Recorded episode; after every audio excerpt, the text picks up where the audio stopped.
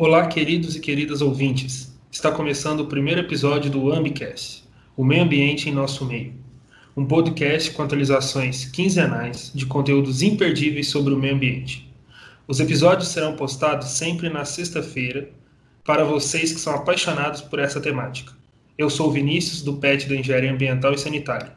E eu sou Ana Gabriela, estudante de Engenharia Ambiental e Sanitária da Universidade Federal de Uberlândia. O episódio de hoje tem o tema Afinal, a sustentabilidade é economicamente viável?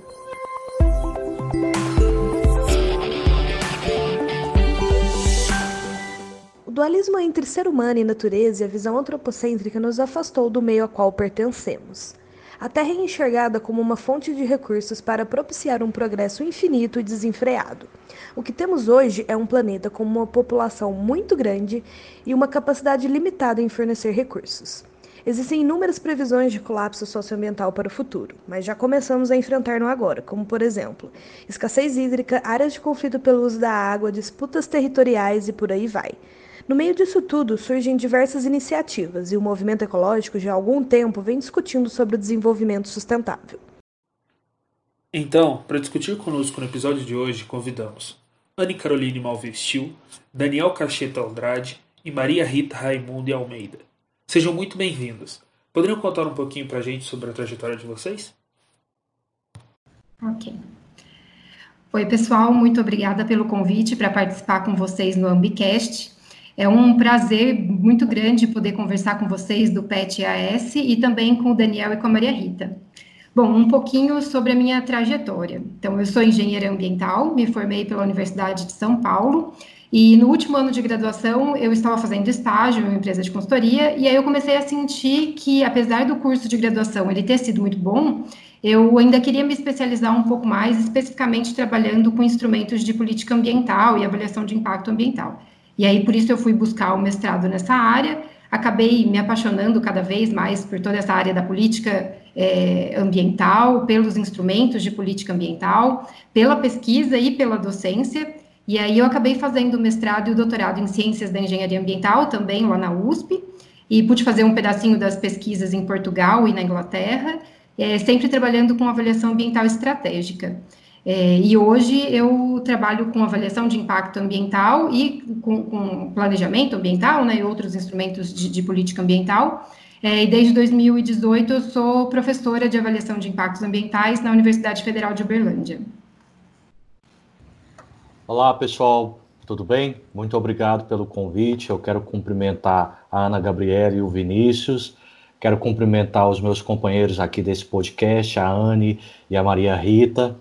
Bem, eu sou professor da, do Instituto de Economia e Relações Internacionais da Universidade Federal de Uberlândia. Eu sou economista de formação, uh, Fiz a minha graduação na Federal de São João del Rei, depois eu fiz o mestrado aqui na Federal de Uberlândia e o meu doutorado na Unicamp. As três formações são em economia e, e eu me decidi a seguir esse caminho aí, pela, enveredar pelo caminho ambiental, já no doutorado, né? Lá no doutorado. E eu comecei a estudar um campo novo que chama-se economia ecológica. Foi a primeira vez que eu fui apresentado a essa temática e fiz a minha tese nessa área, que na verdade é um campo de pesquisa interdisciplinar ou transdisciplinar entre economia e ecologia. E desde então eu estou fazendo minhas pesquisas nesta área. E atualmente eu sou o presidente da Sociedade Brasileira de Economia Ecológica. É isso. Boa tarde, pessoal. prazer poder estar aqui conversando com vocês é, a respeito de um tema que eu acho que é bastante importante, né, de, de ser discutido e cada vez mais uh, que a gente pense a respeito disso. Bom, a minha trajetória profissional é um pouco parecida com a Anne em relação a alguns, alguns pontos de formação. Eu sou engenheira ambiental, formada pela Universidade Federal de Itajubá. Fiz meu mestrado também na Universidade Federal de Itajubá, em Meio Ambiente e Recursos Hídricos. Uh, mestrado eu fiz tentando tatear um pouco a respeito do que eu queria para minha trajetória profissional. E os resultados do meu mestrado me impulsionaram a querer saber mais a respeito do tema do, do que eu pesquisei. Desde o meu mestrado, eu venho trabalhando com avaliação de impacto ambiental e o licenciamento ambiental. fui fazer meu doutorado na, na USP, em Ciências da, da Engenharia Ambiental. Depois disso, é, já no doutorado, definido que o que eu queria era a, a carreira de docência universitária. Uh, apareceu um concurso na Universidade Federal de Uberlândia, onde eu fiquei por cinco anos, ministrando aí as disciplinas de avaliação de impacto, licenciamento. Depois disso, eu tive a oportunidade de retornar para mais perto da minha família e voltar para a Universidade Federal de Itajubá, e é onde eu sou professora até, até hoje.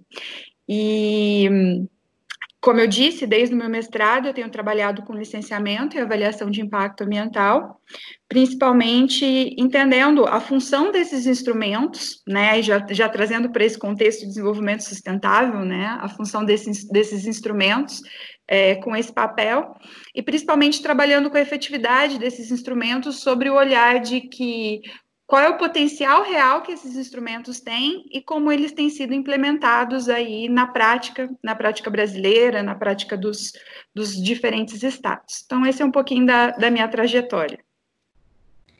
Muito obrigada, é um prazer receber vocês. E então vamos começar o nosso bate-papo. Para iniciar, é importante definir o conceito de sustentabilidade. Então, gostaria que o Daniel e a Maria Rita definissem, por favor, o que é sustentabilidade e o que é desenvolvimento sustentável, e quais perspectivas essas ideias abrangem. Bem, é, para eu tentar responder a essa pergunta sua, primeiro a gente tem que perceber que existem duas ideias, dois conceitos importantes na pergunta. A primeira ideia, o primeiro conceito é sustentabilidade, né? O que, que esse substantivo sustentabilidade nos remete? Ora, sustentabilidade diz respeito à capacidade de um processo ou de um sistema perdurar ao longo do tempo sem que ele modifique ou perca as suas funções, a sua estrutura básica. E, na minha opinião, o conceito de sustentabilidade é de entendimento intuitivo mais fácil. Agora, a definição começa a se complicar um pouco mais quando a gente vai para a expressão desenvolvimento sustentável, que é composta de um substantivo desenvolvimento e de um adjetivo sustentável. Esse adjetivo também é de compreensão fácil. Ora, o que é uma coisa sustentável? É aquilo que pode perdurar ao longo do tempo. Mas essa compreensão fácil, ela se complica quando a gente vai para o conceito de desenvolvimento. O que é desenvolvimento? Na verdade, a gente não tem uma resposta pronta e acabada para isso. Então, quando você pega a expressão como um todo, desenvolvimento sustentável, a sua definição é um pouco fluida ou um pouco fugidia, exatamente porque a gente ainda não tem uma definição muito clara do que, que é desenvolvimento. Né?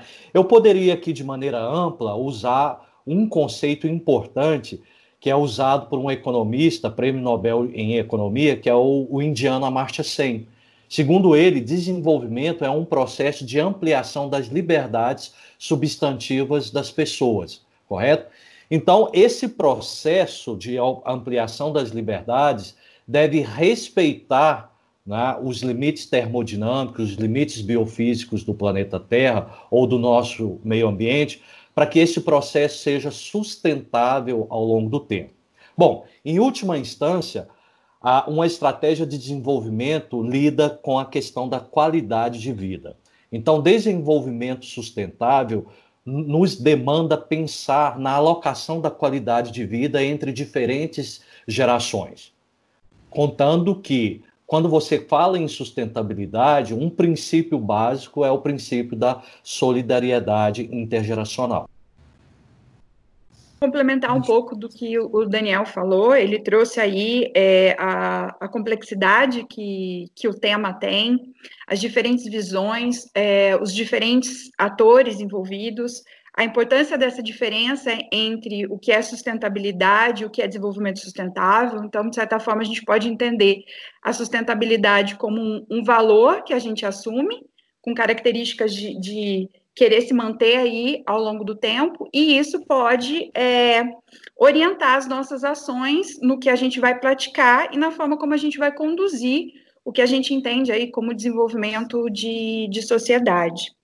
Eu queria chamar a atenção e trazer um pouco para a discussão, e até mesmo da complexidade que envolve esse conceito, o conceito mais famoso que a gente tem em desenvolvimento sustentável, que é o que, que vem do nosso relatório Futuro Comum, de 1987.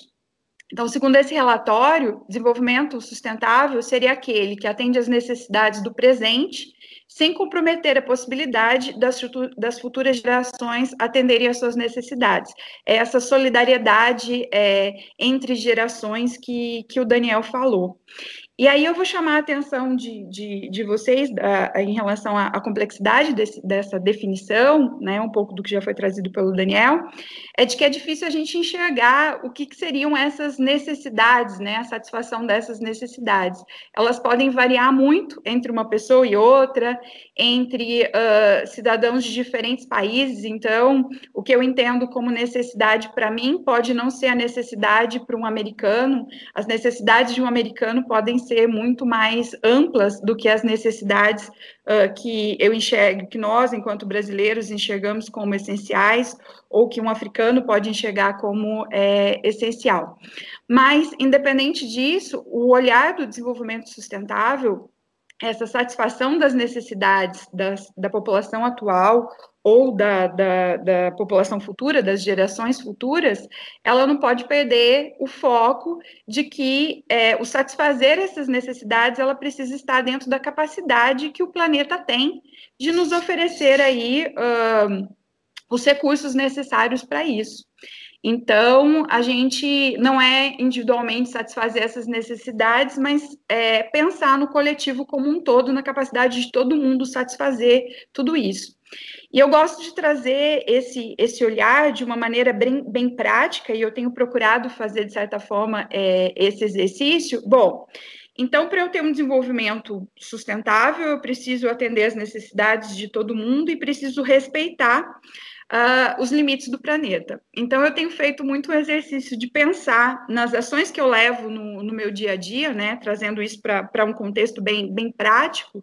Eu tenho pensado muito: é, será que o que eu estou fazendo, será que a forma como eu estou vivendo, se todos os habitantes da Terra vivessem da mesma forma, isso conseguiria se manter ao longo do tempo? Então, a partir disso, trazendo aí, é, de certa forma, essa abstração do conceito para uma aplicação prática, se a gente começar a pensar dessa forma, a gente consegue aí medir, de certa forma, as nossas ações em que direção é, que elas vão. Então, será que se todos os habitantes do planeta vivessem como eu, será que estaria tudo certo? Bom, independente de pensar se cada um, né, se o modo de vida de cada um é sustentável para todos os, os, habitantes do planeta, parece que o modo de vida com que a nossa sociedade atual ela tem tentado aí satisfazer as suas necessidades tem alguma coisa errado, porque parece que a gente está vivendo aí num ambiente de pandemia, onde parece que a gente está ultrapassando, é, na busca por satisfazer as nossas necessidades, que são diferentes, a gente tem ultrapassado essa capacidade do planeta de atender, essa capacidade que ele tem de se regenerar aí é, em relação a isso. Então, é, fechando aí as, as ideias, né? Então, sustentabilidade é, é um valor que pode ser aplicado aí em relação às nossas, às nossas ações. E para eu saber se essas minhas ações elas conseguem se perpetuar ao longo do tempo, eu preciso pensar que eu sou só um indivíduo dentro do planeta, buscando satisfazer as minhas necessidades e que todos os outros indivíduos também estão em relação a isso.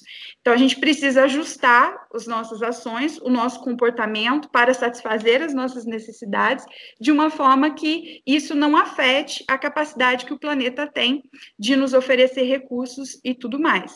E fechando, parece que a gente não está indo em direção a isso diante dos acontecimentos que a gente tem ultimamente. Então, mais uma vez, a importância de discutir esse tema sustentabilidade para a gente poder repensar as nossas ações enquanto sociedade. Verdade, parece que a gente está indo pela contramão, né? então, é, dentro da perspectiva mundial atual, vocês acreditam que a sustentabilidade apresenta um futuro promissor? Ou seja, o paradigma político-econômico em vigência abre espaço para a consolidação da sustentabilidade? Anne, você gostaria de começar? Claro. É, aliás, Vinícius, eu acho que essa é uma pergunta fundamental para a gente discutir sustentabilidade. E, na minha perspectiva, uma resposta bastante objetiva para essa questão é não. Dentro desse modelo de desenvolvimento hegemônico, né, modelo capitalista, neoliberal, não só a sustentabilidade não tem um futuro promissor, mas é, acho até que talvez não tenha futuro nenhum. É, e para a gente pensar um pouco em por que não, acho que nós precisamos lembrar que o capitalismo ele se sustenta na expansão e no acúmulo de capital, e que para que essa expansão, esse acúmulo, eles sejam possíveis, é necessário o uso de diversos serviços ecossistêmicos, né? Então, desde de uso dos recursos ambientais como matéria-prima, mas também dos serviços de suporte, os serviços de, de regulação da qualidade do ambiente. Mas, ora, é, o sistema econômico e as atividades humanas, elas acontecem dentro de um planeta que é materialmente limitado e que tem uma capacidade de regeneração, uma capacidade de suporte que é limitada, como a Maria e o Daniel já mencionaram. É, então, esses recursos limitados, eles precisam dar conta de atender toda a sociedade é, e aí atendendo pelo menos as necessidades básicas de todo mundo. Então, é como, é, como é que a gente, a gente quer crescer indefinidamente com recursos limitados? Então, acho que esse é, é, é um, um, problema que a gente precisa pensar sobre ele.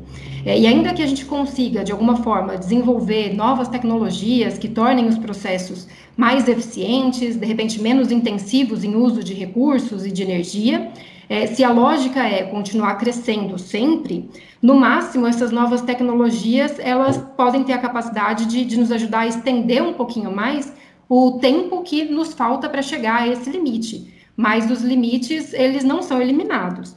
É, e sem contar que nós já temos diversas evidências, trabalhos científicos que apontam que alguns desses, desses limites, inclusive, nós já ultrapassamos. É, e apesar disso tudo, né, desse, desse cenário e dessa, dessa percepção de que a gente já ultrapassou, está muito próximo de, de, ultrapassar alguns limites, é, o que a gente tem assistido em todo o mundo, e aí inclusive no, no Brasil, são tentativas e ações de flexibilizar o que a gente já tem de regulamentação ambiental, de aumentar a exploração dos recursos ambientais, é, isso tudo sempre associado a um aumento da violência aos povos tradicionais, às classes mais pobres, aos movimentos sociais e ambientalistas. Então, assim, é, o cenário é bem ruim. É, mas, ao mesmo tempo, de, é, se dentro desse modelo nós não estamos com espaço para pensar ou, um, uma perspectiva muito positiva para a sustentabilidade. E se isso significa dizer que a gente não tem espaço para a continuidade da vida humana no planeta, bom, então eis o grande alerta para a gente buscar um outro modelo de desenvolvimento que nos permita continuar é, vivendo nesse planeta, né? E aí, acho que a gente vai ter outras oportunidades de conversar um pouco mais sobre isso ao longo do nosso podcast, mas já fica aqui um grande ponto de exclamação nessa ideia de que talvez a gente precise pensar em alternativas ao modelo que a gente tem hoje. Eu vou complementar um pouco o que a Anne falou, até mesmo pegando algumas situações, uma situação prática do, do que a gente tem. Então, se a gente for pegar até mesmo o conceito clássico de sustentabilidade, né, ele está sempre envolvido na questão do tripé, do ambiental, do social e do econômico. Se algum desses pilares ele acaba se desequilibrando ou um desses pilares acaba se sobressaindo aos demais, tem algo, errado. Então, nós não estamos no modelo desse valor é, que se diz sustentabilidade. Trazendo esse olhar para o que a gente vê hoje, né, nos, nos, dias atuais, no modelo de desenvolvimento que a gente tem, é, tem vivido, é bastante visível que o fator econômico ele acaba se sobrepondo ao social e ao, uh, e ao ambiental.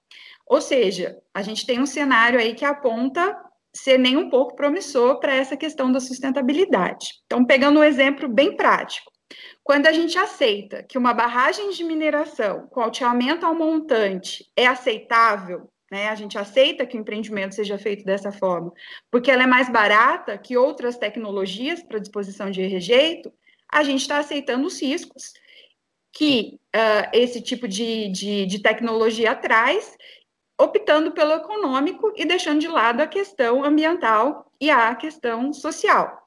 E veja que eu não estou falando que não pode existir atividade de mineração. A atividade de mineração é extremamente importante, inclusive para o nosso desenvolvimento, para a melhoria de. É, para esse olhar de desenvolvimento sobre um aspecto de melhoria de qualidade de vida da população. Mas eu estou discutindo como fazer. Então, se esse como fazer leva em consideração só a questão econômica, tem alguma coisa errada. Então, se a gente está negligenciando o ambiental e o social em prol de questões meramente econômicas, vão acontecer os casos que a gente tem visto aí de Mariana, de Brumadinho, para citar né, os, os dois principais e os dois mais atuais. Enfim, as lições para a gente de que o modelo de desenvolvimento, de que a forma como a gente está conduzindo a nossa sociedade parece que ela não está muito legal, ela já foi dada para a gente, e com repetição. Resta saber se a gente aprendeu. Então, concluindo, se a gente não repensar as nossas ações, e aí o gancho um pouco do que a Anne falou, se a gente não mudar a forma como a gente é, está desenvolvendo a nossa sociedade, e se os exemplos de ações realmente sustentáveis, onde não só a questão econômica sobressai, mas a questão ambiental e a questão social também é levada em consideração, se esses bons exemplos eles forem ações dispersas pelo mundo e que forem só regra a exceção, o presente e o futuro da sustentabilidade não são nem um pouco promissores. E, em consequência, nem a, a, o futuro da humanidade ocupando esse planeta Terra parece ser promissor. Daniel, você gostaria de comentar em quais pontos ocorre choque e contradições entre essas esferas? Olha, eu acho que a Anne e a Maria Rita responderam muito bem, né, dizendo que o futuro da sustentabilidade aparentemente não é promissor, porque por causa dessas contradições, algumas contradições que existem. Vamos lá. Então eu quero eu quero acrescentar dois pontos. Em primeiro lugar, Contradições, elas sempre vão existir. Né? Nenhum processo, ou quase nenhum processo, é livre de contradições. E nós estamos nos referindo ao sistema capitalista. O sistema capitalista é um sistema cheio de contradições. Né? Uma contradição, por exemplo, é que o sistema capitalista gera riqueza em meio à pobreza. Então, ele gera abundantes riquezas para uma classe e para outra classe ele não gera tantas riquezas. Então é um, é um sistema inerentemente contraditório, cuja lógica é a lógica expansionista, como a Anne disse. Ora, essa lógica expansionista se choca frontalmente com a afirmação de que nós vivemos num planeta finito, tá certo? Então aí é a primeira contradição. A segunda contradição que eu queria chamar a atenção é que o modelo de sociedade que nós construímos, pelo menos desde a Revolução Industrial, é um modelo de sociedade que privilegia a afluência material. Porque o pressuposto básico é que a afluência material leva à felicidade e a bem-estar. Ora, mas nós temos pesquisas importantes mostrando que, a longo prazo, essa correlação entre riqueza ou maior renda e sensação de bem-estar ou de felicidade, ela deixa de existir. Significando que a fluência material não necessariamente leva a mais felicidade. Então, essa é uma contradição importante. Porque se essas pesquisas estiverem corretas, ou seja, se para eu ser mais feliz eu não preciso necessariamente ser mais rico, então eu tenho que rever completamente todo, toda a premissa né, que fundamenta a nossa sociedade industrial, tá certo? Daí eu vejo o, o valor da sustentabilidade como sendo algo importante, emergindo em substituição a esse valor consumista da, da sociedade industrial pós-revolução industrial. Tá certo? Bom, a, a terceira e última coisa que eu queria dizer é o seguinte: que quando você critica o sistema capitalista dizendo que alguns princípios de sustentabilidade não são compatíveis com o sistema capitalista tal qual nós o conhecemos, isso não é coisa de comunista, tá? A gente, pode, a gente corre o risco de ser chamado de comunista. Não, você pode ser simplesmente um reformista, ou seja, você está pregando a reforma do sistema capitalista e não necessariamente você está privilegiando outros modelos. Tá certo? Então, eu, eu apenas quis dizer isso para nos blindar inicialmente daquelas crises. Bom, então você é comunista, você quer que o sistema capitalista termine. Não é bem assim. Você pode ser simplesmente um reformista, tá certo?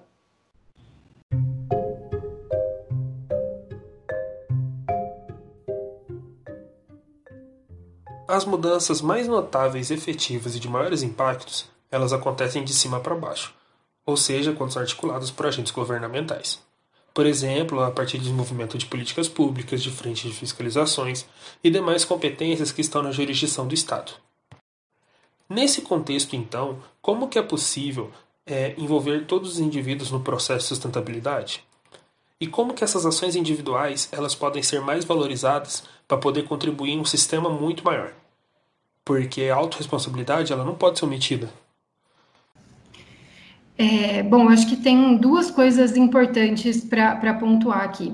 Primeiro, que me parece que as ações individuais elas têm estado muito mais no centro das atenções do que talvez elas deveriam.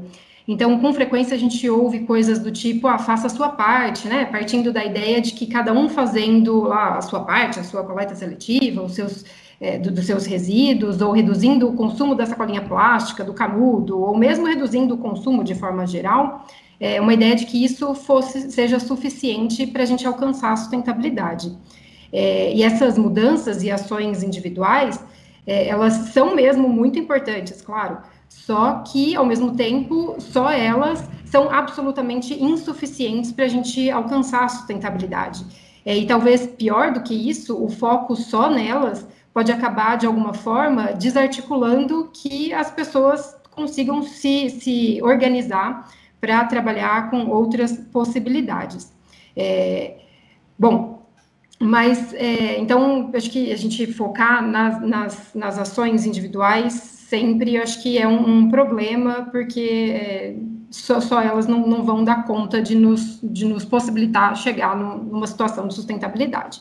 Bom, e para ilustrar isso, acho que a gente pode pensar um pouco, até fazendo uma conexão com o exemplo que a Maria Rita já tinha trazido antes, é, pensar um pouco na, na medida da nossa pegada ecológica. Então, uma pessoa vivendo no meio urbano, se vocês tiverem a curiosidade de depois entrar lá no site da Pegada Ecológica e fazer um teste, é, o, o, fato da, gente estar já no meio urbano e a gente ter um, um grau mínimo ali de, de consumo, é, mesmo que a gente tenha, já, já pratique, né, algumas, já tenha umas, algumas práticas de sustentabilidade, já tenha um estilo de vida, de vida que tenta gerar menos impactos ambientais negativos, ainda assim o resultado da nossa pegada, pegada ecológica é, será alto.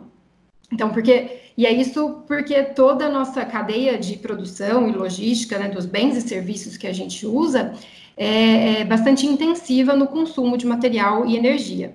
Ou seja, é, mudanças e ações é, individuais, elas são importantes, mas elas não são suficientes, porque a gente precisa pensar em mudanças que são mais estruturais. E para isso, eu acho que a ação coletiva, os movimentos sociais, eles são fundamentais. É, e o segundo ponto que eu queria trazer é, é, com relação às políticas públicas ambientais que vocês mencionaram na pergunta, né? É, então, eu entendo que as políticas públicas ambientais são mesmo super importantes, elas desempenham um papel que é fundamental, já que elas vão definir objetivos que, enquanto sociedade, nós queremos alcançar, é, e diretrizes, instrumentos, uma estrutura institucional para que a gente possa chegar nesses objetivos. É, mas também é importante a gente pensar de onde vêm essas políticas públicas.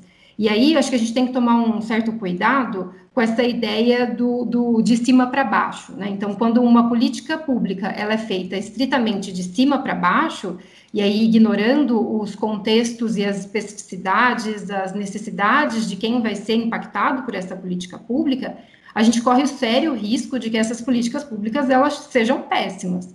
E aí, um exemplo, só para ilustrar um pouco isso, é, acho que são as políticas de, de uso e ocupação da Amazônia, que têm sempre sido pensadas implementadas de forma completamente desconexa com as comunidades locais. Então, por exemplo, é, desconexa com as comunidades agricultoras, indígenas, quilombolas, que inclusive têm práticas em relação ao meio ambiente que são muito menos impactantes, né, do, do que esse, esse novo uso e ocupação que a gente está levando para a Amazônia. E aí eu estou usando o exemplo da Amazônia só porque eu acho que é, é um exemplo bastante evidente, mas o mesmo se aplica para políticas públicas sendo pensadas é, para outros setores e para outras regiões. Então, é, de novo, acho que isso reforça a importância da ação coletiva, dos movimentos sociais, e que, é que são fundamentais para a gente conseguir construir políticas públicas que sejam adequadas é, e que tenham o meio ambiente e a sustentabilidade como um valor. Então, para que essas políticas públicas elas já sejam construídas a partir desses valores. Perfeito. Maria Rita, você gostaria de complementar? Bom, eu concordo com tudo que, que, a, Anne, que a Anne falou é, a respeito disso, e eu vou só fazer uma forma diferente de, de enxergar exatamente os mesmos pontos do, do que a Anne falou, e um pouquinho de brincadeira com esse negócio de cima para baixo, de baixo para cima, de onde que precisam surgir essas, essas ações. Então, de início, assim como a Anne, eu não consigo enxergar que ações individuais isoladas, embora elas tenham uma importância gigantesca, elas vão ser suficientes para poder resolver essa, essa questão como um todo. Então, o que a gente precisa são de políticas públicas ambientais sustentáveis. Mas vamos pensar, vamos pensar um pouquinho, né? Quem é que elaboram essas, essas políticas públicas que, do que a gente tem hoje? Quem toma as decisões hoje são altamente beneficiadas pelo modelo de desenvolvimento que a gente tem. Então, e aí? Por que, que é que essas pessoas que estão lá em cima tomando as decisões, então, sobre esse olhar de uma mudança de cima para baixo, por que, que é que eles vão querer mudar os rumos do que a gente tem? Será que eles vão ser altruístas ao ponto de tomar decisões que podem ir contra até os próprios interesses deles, especialmente aí os interesses econômicos e políticos? Então, a gente só vai conseguir fazer com que alguma ação seja tomada de cima para baixo se a gente tiver algum motorzinho de propulsão que vai desencadear essas ações. E esse motorzinho de propulsão ele vai vir justamente de baixo para cima. Então a gente vai precisar dar uma mãozinha aí para os nossos tomadores de decisão, e aí é nesse caso vão ser as, as pressões induzidas pela sociedade, pelas mobilizações sociais, que vão desencadear essas ações. Mas, ao meu ver, independente dessas ações de virem de cima para baixo, é, desencadeadas de movimentos sociais de baixo para cima, tudo isso só vai acontecer com uma sociedade como um todo enxergar a questão ambiental, enxergar a sustentabilidade como um valor. Até lá, a gente não vai ter movimentos de cima para baixo, nem movimentos de, de baixo para cima. Em suma, a gente precisa questionar, enquanto sociedade, o que, que é que a gente quer e quais os rumos que a gente quer para a nossa sociedade.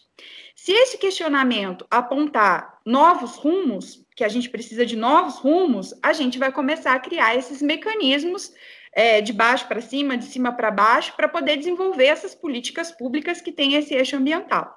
Por outro lado, se a gente continuar ao meu ver, na minha opinião, sendo cego e entender que está tudo certo, que a forma como a gente está vivendo de sociedade tá tudo ok, a gente vai continuar a trilhar o mesmo modelo de desenvolvimento, o mesmo caminho, que nem sei se está trazendo desenvolvimento, cabe a gente questionar o desenvolvimento para quem está sendo trazido, não para a sociedade é, como um todo, mas se a gente continuar trilhando esses mesmos rumos, a gente vai estar tá sofrendo as consequências que já estão começando a aparecer, sejam elas pandemias, sejam manifestações de eventos de mudanças climáticas, enchentes, secas, é, sejam nuvem de, nuvem de gafanhotos chegando, enfim. Então, o que a gente precisa pensar é o que a gente quer enquanto sociedade, a gente questionar qual, o que, é que a gente quer? Qual é o futuro que a gente quer? E a partir desse momento que a gente começar a se questionar qual é o futuro que a gente quer, a gente vai conseguir traduzir isso em ações. E aí sim, as ações individuais elas vão ser importantes e essas ações individuais articuladas vão causar uma mobilização social para que políticas públicas sejam pro produzidas. E aí sim, a partir do momento que a gente tiver políticas públicas que interiorizaram o valor ambiental e interiorizaram a questão de sustentabilidade, aí sim a gente vai conduzir a sociedade para um outro rumo bem diferente dessas questões do que a gente está vivenciando no presente.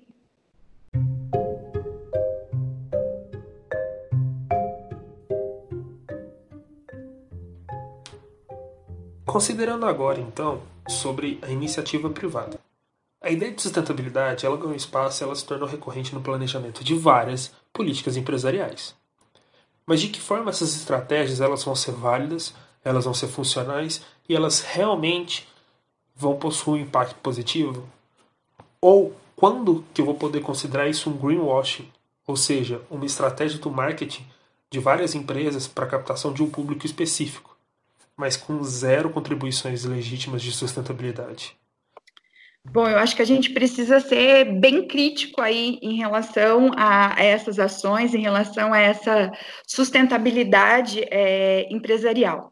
Muitas vezes essa ideia de sustentabilidade da empresa, ela é entendida como uma estratégia e até mesmo como uma simplificação, que é tentar se pintar de verde. Então, são promovidas por essas empresas ações que são muito rasas e muito superficiais e que, na maioria das vezes, elas vêm para atender somente uma mudança de mercado, sem representar necessariamente uma mudança de valor e uma mudança de postura dessas empresas.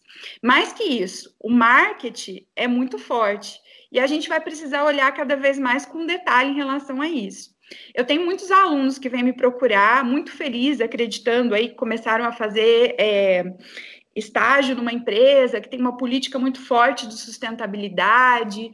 Aí eu, eu sempre vivo questionando eles, mas será que é isso mesmo? Será que é, será que realmente a, a, essa empresa onde você está trabalhando, ela tem realmente uma mudança de perspectiva da, da realidade ou não?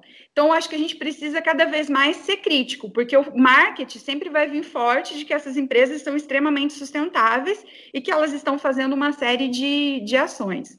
Então, os selos, as certificações ambientais, é, eles não. É, eles não necessariamente representam essa mudança de valor. Eles têm a sua importância, até porque se a gente não tivesse esse, esses selos, essas certificações e outras ações, outros instrumentos de gestão ambiental empresarial, a situação seria muito pior. Mas a gente, mais uma vez, precisa ser crítico e verificar se realmente essas ações elas apresentam uma mudança de cultura da empresa, porque senão elas vão, é, vão ser consideradas aí só ações de se pintar de verde.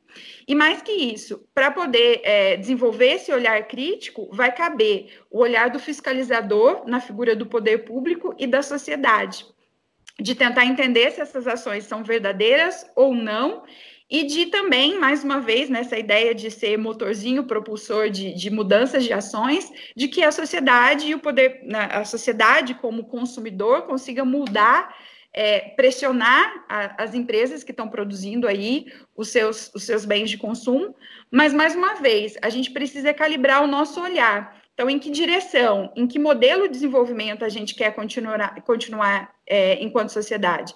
A gente quer reproduzir o que está sendo reproduzido até então e parece que não está dando muito certo, ou a gente vai querer mudar, a gente vai querer fazer de outra forma. A partir do momento que a gente adotar esse valor, a gente mais uma vez vai impor que as empresas elas realmente é, assumam ações de mudança de valor e não só é, ações superficiais que não vão mudar em praticamente nada a forma como elas elas atuam. Anne, você gostaria de complementar? Sim. É, bom, então, complementando um pouco o que a Maria Rita já colocou, é, acho que dá para a gente fazer um exercício de tentar pensar em alguns exemplos do que, que é frequentemente apontado por empresas como sendo as suas ações sustentáveis. Né? Então, frequentemente a gente vai encontrar iniciativas, por exemplo, do tipo é, reduzir a quantidade de água ou de energia que são consumidas nos processos produtivos, é, às vezes alguma alteração de algum insumo ou até de algum processo que vá resultar em um menor uso de matéria-prima ou evitar usar ou gerar algum produto tóxico, é, diminuir a geração de resíduos ou poluentes, é, e aí, às vezes, aplicar algum projeto de educação ambiental para a comunidade do entorno, por exemplo. Então, se vocês tiverem curiosidade e quiserem dar uma procurada aí na internet por relatórios de sustentabilidade, vocês com certeza vão conseguir encontrar exemplos desse tipo que eu mencionei aqui. É, e essas ações, essas ações, elas são importantes, sem dúvida alguma, são super importantes. E elas precisam mesmo ser feitas, porque elas levam à diminuição de alguns impactos negativos. É, e, e, inclusive, acho que está tudo certo se a, se a, empresa de fato estiver fazendo essas coisas, elas divulgarem isso até. É, mas aí acho que a pergunta passa a ser a seguinte: será que essas mesmas ações, se elas não forem por algum motivo obrigatórias, então se não tiver alguma legislação ou algum parceiro que, que exige que a empresa as pratique, ou se elas não forem economicamente interessantes, ou seja, se a empresa não for ter nenhum ganho econômico com aquilo, será que essas ações elas seriam implementadas mesmo assim? E aí, é, qual que é a lógica recorrente? Né? A lógica é que primeiro precisa ser economicamente viável e me gerar de alguma forma lucro. É, ou me, me, possibilitar atender um nicho de mercado específico é, e eu ter algum ganho a partir daí.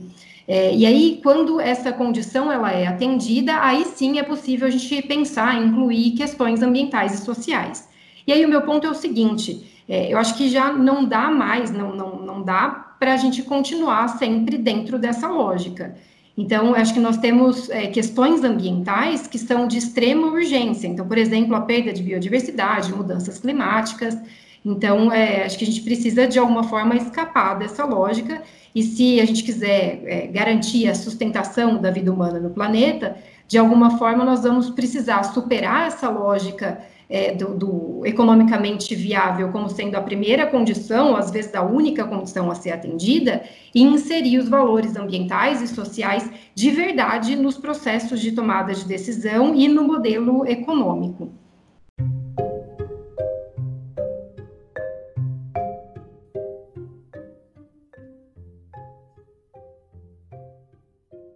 Considerando a pandemia em que vivemos atualmente, ocasionada pelo novo coronavírus, podemos observar uma crise econômica mundial, em que vários períodos de recessão já são uma realidade.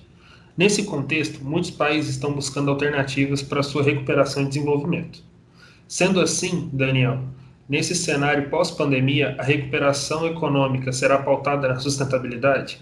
Quais são os desafios que nos aguardam para os próximos períodos? Bom, eu acho que essa é uma pergunta de um milhão de dólares, né? Será que a recuperação econômica. Aliás, eu, eu gosto de, não gosto muito de usar a palavra recuperação e nem retomada econômica. Eu gostaria de usar a palavra reestruturação. Porque retomada ou recuperação significa você continuar de um ponto onde você parou. Na verdade, o que nós precisamos aqui é uma reestruturação econômica. Bem, eu acho que existem sinais positivos, sinais que nos deixam otimistas, mas ao mesmo tempo te nós temos sinais que nos deixam pessimistas.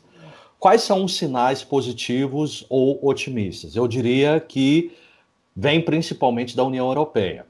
Eu acho que quando a gente olha para a União Europeia, é o grupo de países que mais está à frente né, de pensar numa reestruturação econômica que seja pautada na sustentabilidade. Então, hoje, muito se fala em New Green Deal, um novo acordo verde. A gente ainda não sabe exatamente o que é isso, mas os europeus são o grupo que está mais à frente. Quando a gente olha para a China, os sinais são dúbios. Né? Por quê? Porque a China, ou a Ásia rica, digamos assim, é um lugar onde você tem a maior taxa de crescimento do uso das energias renováveis, energia solar, energia eólica, etc. Mas, ao mesmo tempo, a Índia e a China, por exemplo, são lugares onde você ainda tem uma utilização massiva de carvão. Nos últimos tempos, a, a China tem aberto muita indústria de carvão. Então, os sinais são dúbios. Tá? Agora, quando você olha para o grande, outro grande player internacional, que são os Estados Unidos, você tem que aguardar o que, que vai acontecer com as eleições desse ano. Entendeu? Porque se o Trump se reeleger, esse negócio, esse, essa pauta de sustentabilidade vai para o Beredel. Por quê? Porque a gente está falando de um cara negacionista do clima. Tá certo? Aparentemente, o Joe Biden tem reais condições de se eleger, de ganhar do Trump. Né? E o, o mês passado, o Joe Biden já nos deu uma sinalização muito positiva, porque ele abraçou o New Green Deal. Tá certo? Então, uh, o, vou resumir aqui. para eu é, responder a essa pergunta, em primeiro lugar, ainda não é possível responder se a reestruturação econômica se dará com base na sustentabilidade. Eu posso tentar captar alguns sinais, e para isso eu tenho que recorrer à geopolítica mundial. Eu tenho que olhar esses três grandes players: a China, com sinais dúbios, a Europa, com sinais um pouco mais positivos e otimistas, e os Estados Unidos, completamente incerto ainda, porque nós estamos vivendo um período de eleição. Tá certo? Agora, quando você olha para o Brasil, você fica ainda mais decepcionado. Né? Por quê? Porque um modelo econômico de reestruturação econômica baseado na sustentabilidade requer, no mínimo, no mínimo, um compromisso político de zerar o desmatamento da Amazônia. E a gente vê que não é isso que está acontecendo, muito pelo contrário, está aumentando. Vocês viram o que aconteceu ontem, ah, que absurdo. A, a diretora-geral do INPE, que cuida do monitoramento, ela foi exonerada. Tá certo? Então, veja, no Brasil, esses sinais são os mais pessimistas possíveis. Por quê? Porque, mais uma vez, um modelo econômico pautado na sustentabilidade requeriria ou demandaria, no mínimo, no mínimo, um compromisso político do não desmatamento. E isso não está acontecendo e a gente não tem perspectiva de que isso vai acontecer. Nesse contexto, e trazendo alguns dados para a nossa discussão, aproximadamente 48% da população brasileira não tem acesso à coleta e tratamento de esgoto e cerca de 17% não possui tratamento de água, segundo dados do Sistema Nacional de Informações sobre o Saneamento. Além disso, 40% dos brasileiros acima de 25 anos não concluíram a educação básica, de acordo com o BGE. Isso faz surgir diversos questionamentos acerca da sustentabilidade. Podemos dizer que ela é, ela é elitizada e excludente? E como é possível tornar o tema acessível e democrático a todas as classes sociais?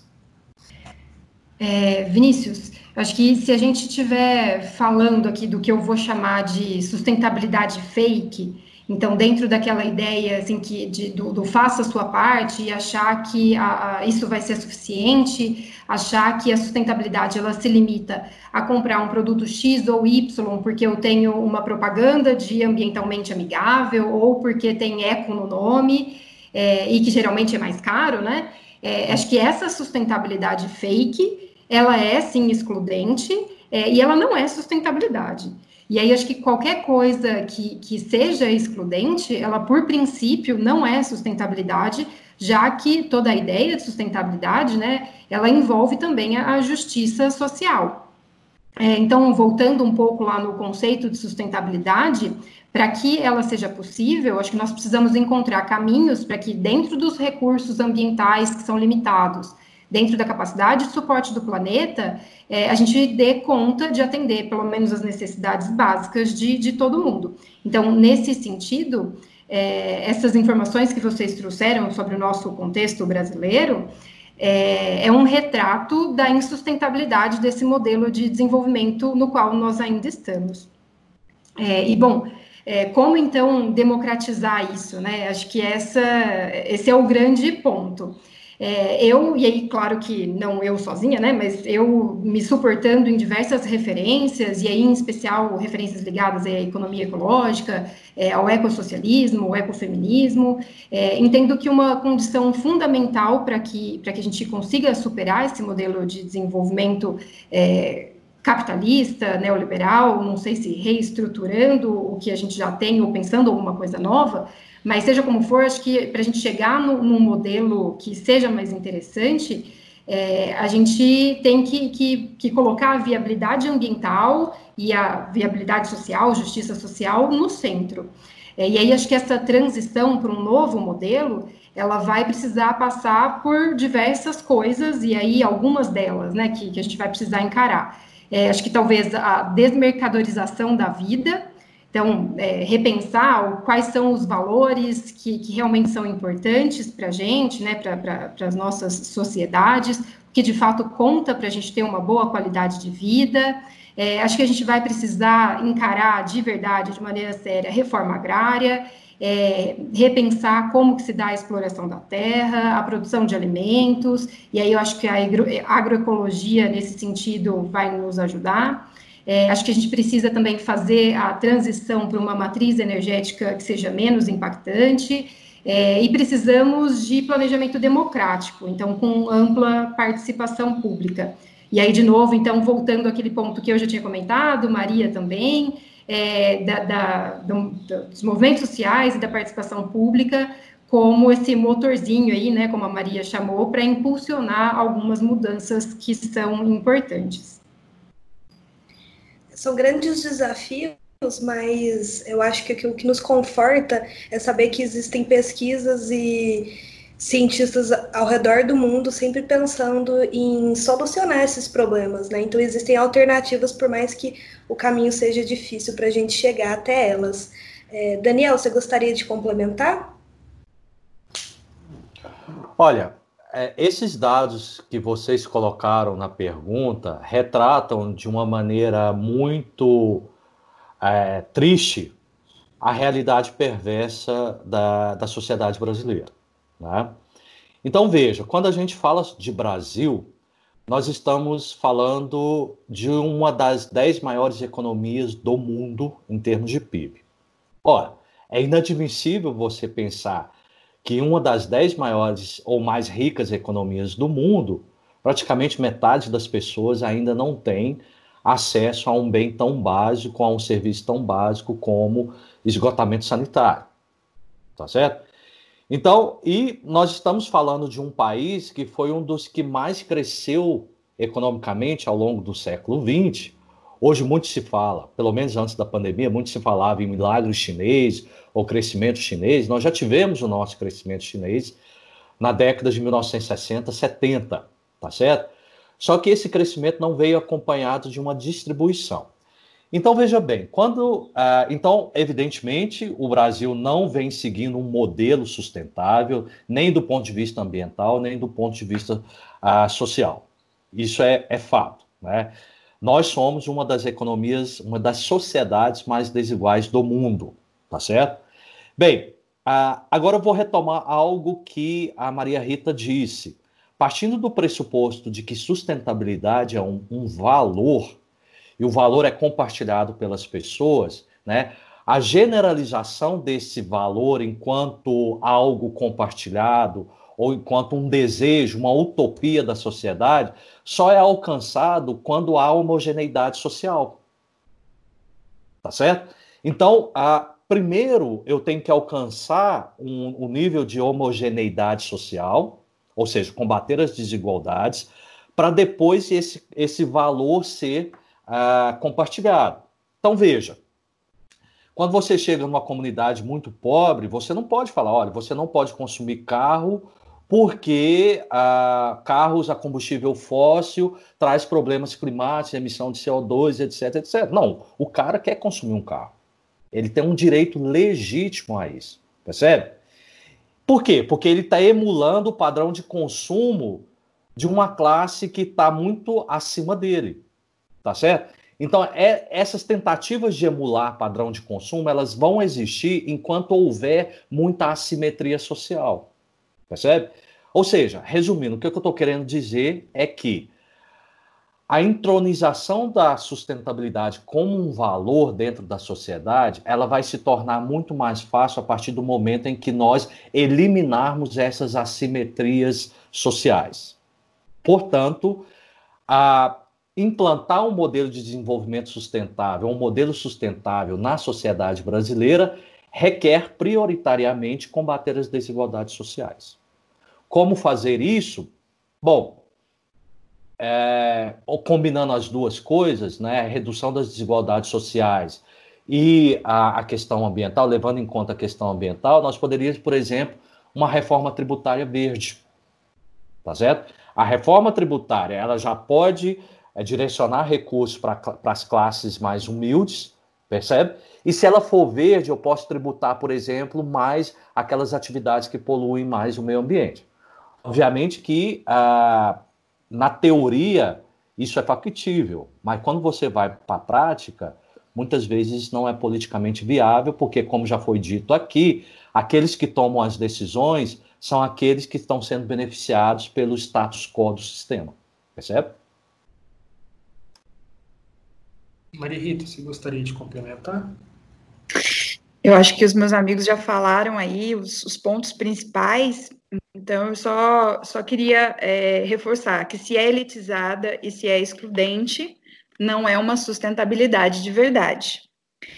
E muitas vezes essa ideia de sustentabilidade, quando se fala sustentabilidade ambiental, se esquece do social. Mas a gente nunca vai ter, a gente nunca vai caminhar para uma sociedade que interiorizou seu valor de sustentabilidade e que está propondo é, que esse, esse valor de sustentabilidade reflita no seu modelo de desenvolvimento, não vai ser possível a gente ter as desigualdades sociais que a gente tem. Então, a, a, a, grande questão, e que às vezes é deixada de lado social, às vezes é deixada de lado dentro do, do ambiental, da mesma forma que o modelo atual acaba deixando de lado a questão ambiental social em prol do, do econômico. Então, quando a gente está falando em desenvolvimento sustentável, a gente está falando em redução de desigualdades.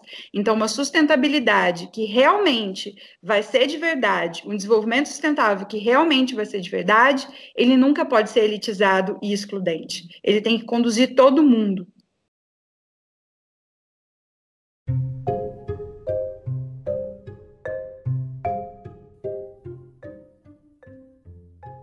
Bom, então vamos para a nossa última pergunta do, do episódio.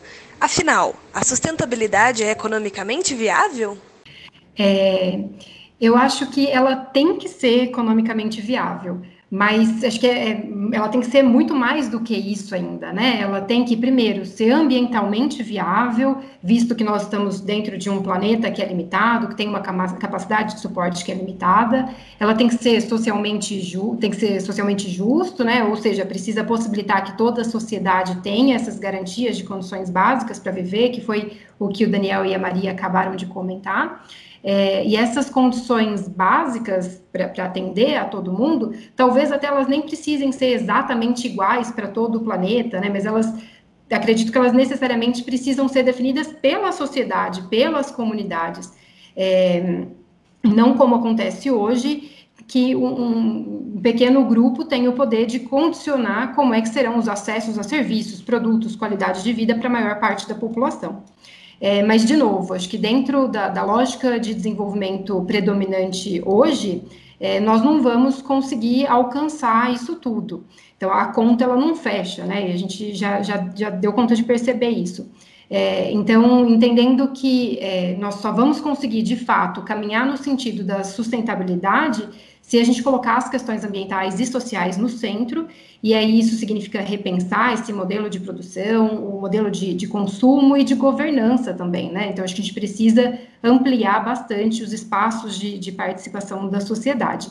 É, de novo, não sei se qual, qual, exatamente vai ser o caminho que a gente vai seguir, ou qual seria o melhor caminho para a gente seguir, se é alguma reestruturação do modelo que a gente já tem, se é caminhar para alguma coisa que seja bastante diferente é, se é a partir do, do, do, Green New Deal ou se é a partir de alguma outra alternativa que a gente precisa construir.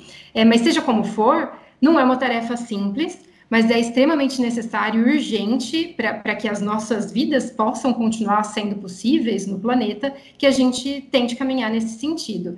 E aí, com isso tudo, eu não quero parecer pessimista, né, mas muito pelo contrário, assim, é realista para a gente entender a urgência é, da situação em que estamos, né, do contexto em que estamos, e aí tudo indica que não vai melhorar. Então, a gente precisa perceber a urgência disso tudo para a gente conseguir é, achar forças e, e, possibilidades e alternativas para a gente trabalhar no sentido de encontrar uma alternativa que de fato seja sustentável. É, essa questão aí entre ser otimista e pessimista, eu lembrei de uma citação que eu gosto muito de um autor, que é o Nicolas Georgescu Rogen, que ele dizia que uma das grandes artes da vida é você saber dosar o otimismo da boa vontade com o pessimismo da razão, né? E aqui eu vou tentar fechar a minha participação aqui sendo otimista, mas não um otimista delirante, mas um otimista ponderado, né? E a minha resposta objetiva é: sim, eu acho que a sustentabilidade é economicamente viável. Por que, que eu estou falando isso? porque está cada vez mais provado que ser insustentável é economicamente inviável. Tá certo? E eu vou responder, eu vou tentar justificar essa minha resposta com o que aconteceu recentemente, há duas, nessas últimas duas semanas no Brasil. Vocês viram que, primeiramente, a, o, os responsáveis por fundos bilionários ao redor do mundo, tá certo? Se manifestaram com preocupações a respeito do que está acontecendo no Brasil. Depois, mais recentemente, um grupo de quase 40, se não me engano, 38 empresários, entre eles brasileiros e também empresários de multinacionais, escreveram uma carta para o nosso vice-presidente, o Hamilton Mourão, que é o, o presidente do Conselho Nacional da Amazônia Legal, dizendo o seguinte: olha, tomem cuidado, porque senão nós vamos retirar dinheiro né, de atividades que não respeitam o meio ambiente, tá certo? E a gente está vendo com preocupação o que está acontecendo na Amazônia, tá certo? Vocês estão, todo mundo está vendo a péssima repercussão, repercussão internacional da imagem do Brasil, tanto na gestão da pandemia, né, não precisa nem comentar, também na questão ambiental, tá certo? O acordo União Europeia-Mercosul está emperrado. Tudo bem? Então, por isso tudo que está acontecendo, eu chego à seguinte conclusão: ser insustentável e o Brasil está sendo insustentável é economicamente inviável. Então, assim, eu concluiria então o contrário. A sustentabilidade é economicamente viável, tá certo? E lembrando que setores inteligentes do nosso agronegócio ou da nossa estrutura produtiva já internalizaram essa visão. Não sei se vocês se lembram, é, em 2019 teve uma proposta do senador Flávio Bolsonaro de acabar com a reserva legal. Obviamente que esse projeto de lei não foi para frente, tá certo? Mas veja, quem se pronunciou contra esse projeto de lei foi exatamente parte do agronegócio inteligente. Esperto. Por quê? Ó, olha, Acabar com a reserva legal agora, em primeiro lugar, é uma sinalização de que a gente não se importa com as questões ambientais e é uma sinalização de insegurança jurídica, porque nós tivemos o nosso Código Florestal recentemente modificado. Tá certo? A, a, Aliança do Brasil, Clima, etc., que tem muitos empresários brasileiros também, já disseram é o seguinte: olha, a, a ficar alheio às questões ambientais ou deixar a coisa aí como está, é extremamente ruim para os negócios no Brasil, tá certo? Então, finalizando, eu diria o seguinte: ser, é, ser insustentável está cada vez mais economicamente inviável, tá certo? Obrigado. Só vou fechar exatamente o, o que a Anne e, e o Daniel falaram, e eu confesso que me incomoda essa questão de aparecer a palavra economicamente na pergunta, né? Por que, que é, não perguntou se ela era ambientalmente viável, se ela era socialmente viável? Então, para poder fechar, eu vou adaptar essa pergunta para a sustentabilidade é viável? Então, como os meus colegas já discutiram aí, sim, ela é viável, reforçando o que o Daniel disse, inclusive, não ser sustentável está cada vez mais sendo inviável, e só que no meio de tudo isso, pensando nessa palavra viável, que automaticamente a gente associa ao econômico, a gente precisa mudar esse conceito de viabilidade. Esse conceito ele vai precisar ser mais amplo e avaliar, inclusive, aquele que não pode ser traduzido em valor econômico e em dinheiro. Então, fechando, a sustentabilidade é viável, é viável e cada vez mais ela se torna necessária.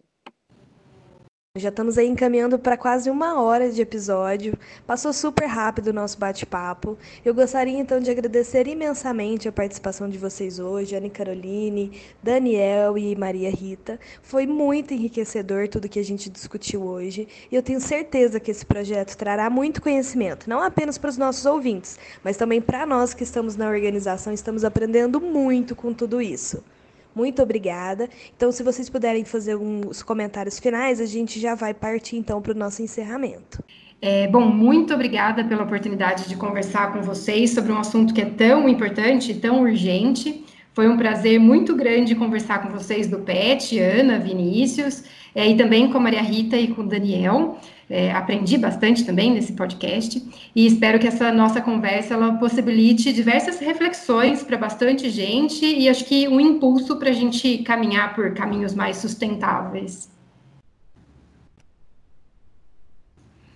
Bom, também queria agradecer a oportunidade de participar, cumprimentar as minhas colegas aqui, a Anne e a Maria Rita, e deixar uh, meus efusivos parabéns para o pessoal do PET da Engenharia Ambiental pela iniciativa desse podcast.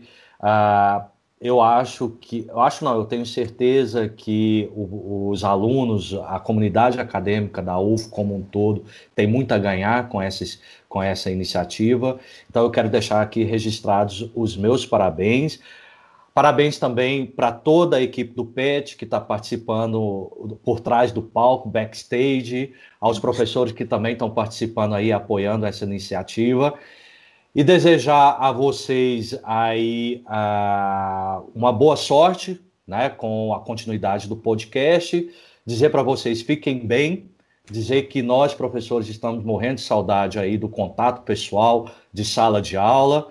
Espero que o mais breve possível seja é, viável a gente voltar aí para a sala de aula e ter essa convivência rica que a gente tem aqui dentro da UFO. Muito obrigado mais uma vez e deixo aqui meu abraço a todos vocês.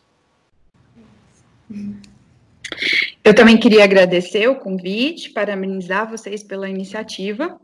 Foi um prazer poder compartilhar minha forma de pensar com vocês, com os meus colegas e com os ouvintes. Eu acho que mais que tudo, esse momento que a gente está vivendo é, implica que a gente precisa ser informado, implica que a gente precisa ser crítico. Não necessariamente quem está ouvindo precisa concordar com o que a gente fez, mas o que eu mais quero é que leve as pessoas a refletirem. Quanto mais a gente for informado, quanto mais a gente for crítico, melhor vai ser pela sociedade como um todo. Então, não é aceitar o que uma pessoa falou, é tentar assimilar o que essa pessoa falou e poder construir os meus próprios argumentos e a, a, a minha própria forma de pensar. Então, acho que isso é extremamente importante, porque eu acho que a gente precisa cada vez mais ter consciência do que, que a gente quer enquanto sociedade e ter consciência de quais são os efeitos, de quais são as consequências do que a gente quer enquanto sociedade. Então, meu abraço virtual a todo mundo aí e mais uma vez, muito obrigada.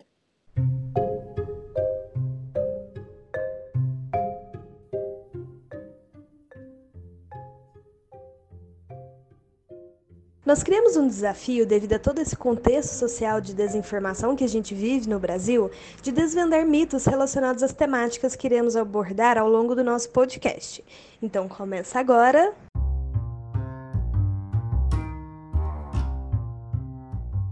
Desvendando mitos em um minuto. A sustentabilidade é para todos? Uma grande parcela das pessoas acredita que a sustentabilidade é algo apenas para poucos. Isso se deve por muitos associarem ela a bens e serviços que parecem ser mais caros, casas sustentáveis, produtos biodegradáveis, roupas ecologicamente corretas, etc. Porém, práticas de sustentabilidade são ações que já existem no nosso cotidiano, englobando desde as práticas adequadas de saneamento até redução de quantidade de lixo gerado, por exemplo. O que falta é a conscientização das pessoas em saber que o mais simples ato relacionado à sustentabilidade já faz parte e pode ajudar em uma enorme e importante cadeia sustentável.